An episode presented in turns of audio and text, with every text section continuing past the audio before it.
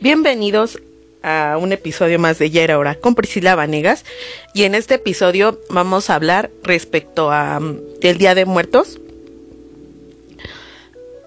No sé por qué a mí precisamente el Día de Muertos me da tanta como nostalgia, es como mi Navidad, ¿no?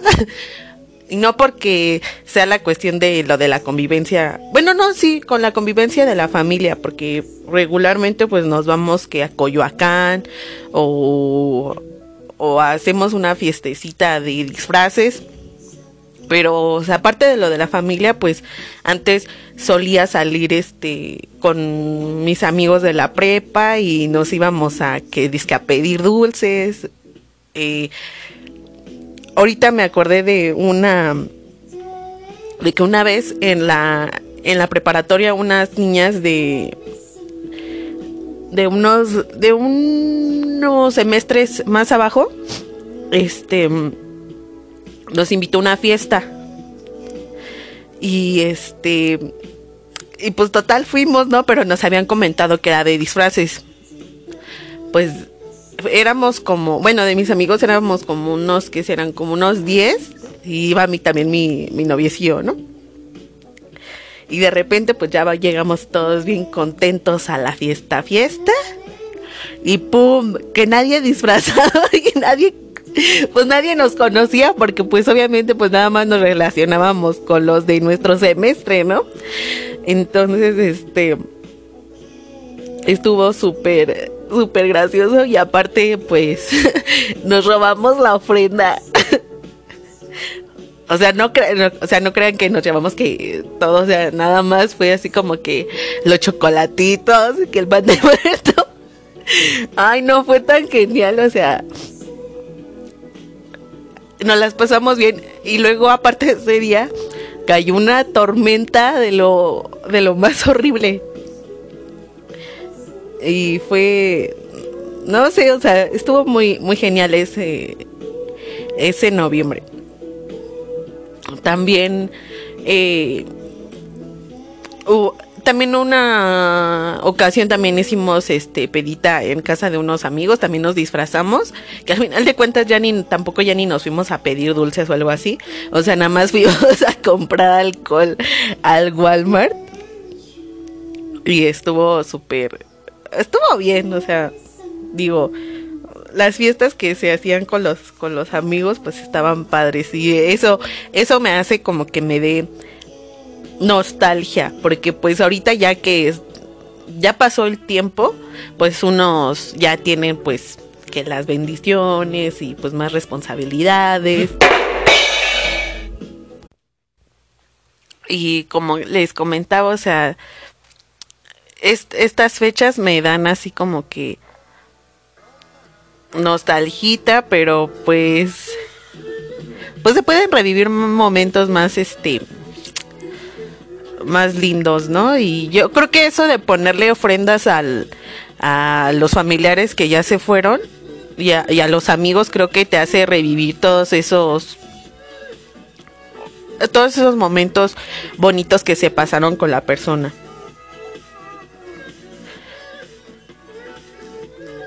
Y como les digo, o sea, mi, como que noviembre es mi, es mi momento de Navidad como para recordar esos, esas cosas que, que se vivieron.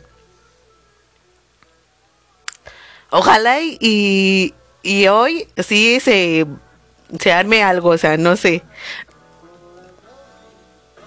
Van a decir que estoy bien loca, pero este Luego tienes como que esos presentimientos de que va a haber fiesta, o sea, aunque, aunque no hayas hecho así como que plan con alguien, o sea, como que sientes así como que ese no sé qué, qué, qué sé yo, que te da de que va a haber fiesta, fiesta o algo va a pasar.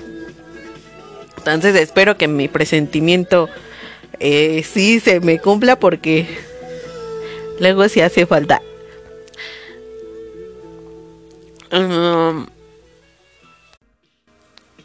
no sé, ahora que lo pienso, o sea, todo esto de lo de las ofrendas y así, pues no sé, como que a la vez está medio perturbador, ¿no? O sea, de que vengan que los muertos a que se coman tu comida y que se roben la esencia de, de lo que les preparaste. O sea, estaba medio de miedo. Bueno, no de miedo, sino así como que...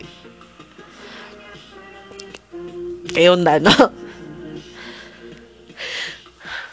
Pero pues está, está padre todavía seguir con esa tradición. Luego estaba escuchando que ya son uh, los chinos, y ahorita ya son los primeros, primeros, más bien, son los mayores productores en Cempasúchil.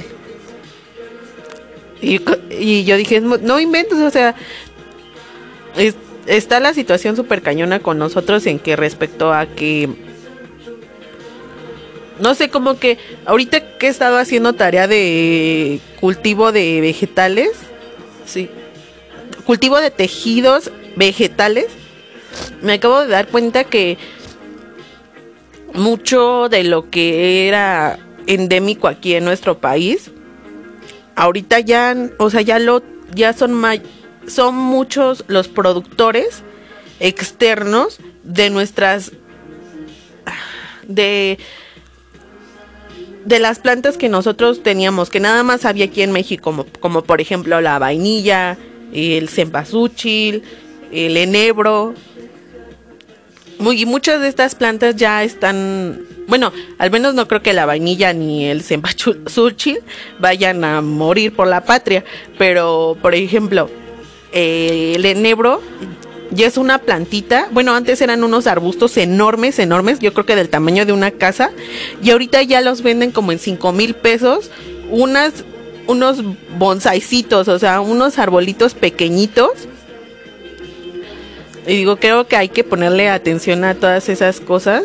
Y este, y empezar a como que invertirle, a empezar a a crecer el ese tipo de industria, ¿no? O sea, la verdad ahorita en este momento ignoro cuánto se le llega a ganar, pero yo supongo que si lo hacen otros países, pues se le ha de ganar mucho. O sea, simplemente la vainilla, el kilo está súper mega caro, o sea. Pero pues es cuestión de ponerte a investigar. Pues ahora sí, prepararte, pues para tratarle de sacar lo, lo mejor posible a esas, a esas plantas, ¿no? Pero también luego no es el hecho de que eh, vayas a sacarle dinero, sino de conservar plantas que, que nos sirven. Por ejemplo, el enebro, lo que sé es como que una situación de, de que te ayuda a, a hacer este... es diurético. Y aparte, a las personas que son anoréxicas, este, les da como que apetito y pues pues obviamente les ayuda a que quieran comer, ¿no? Pero, eh, no sé, esto me parece súper interesante. ¿Y qué más?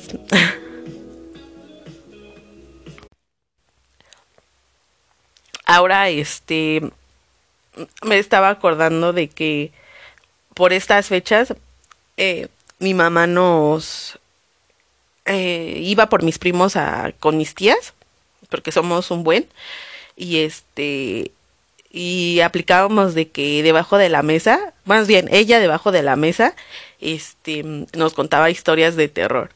Y era súper padre porque pues ya todos paniqueados, todos muriendo de miedo y era así como que... Bueno, en ese tiempo yo era de, la, de las primas chiquitas. Y pues era así como que no chillona y que nos íbamos que al...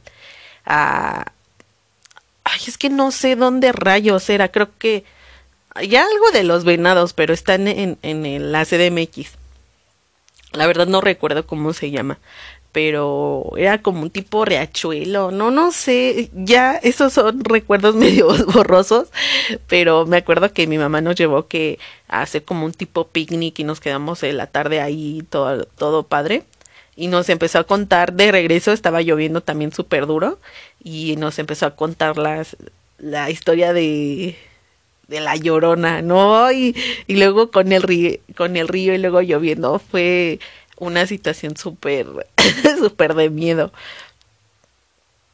según yo recuerdo que las calles estaban como hechas como así como que tipo de piedritas, pero ya sabes que no se hacen con piedritas, o sea, se hacen con ay, como que con unos sellos.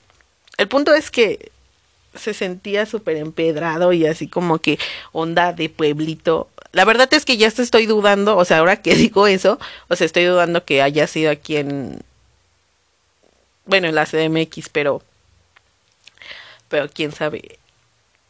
Espero que este episodio les haya gustado, tanto como a mí. Y em, si me quieren contar eh, sus historias de, miedo y cosas así, o que vivieron en estas fechas, eh, las espero. Y igual, igual y si quieren que las cuente o que las publique en, en Facebook, pues lo haré. Nos vemos en el próximo episodio. Chao.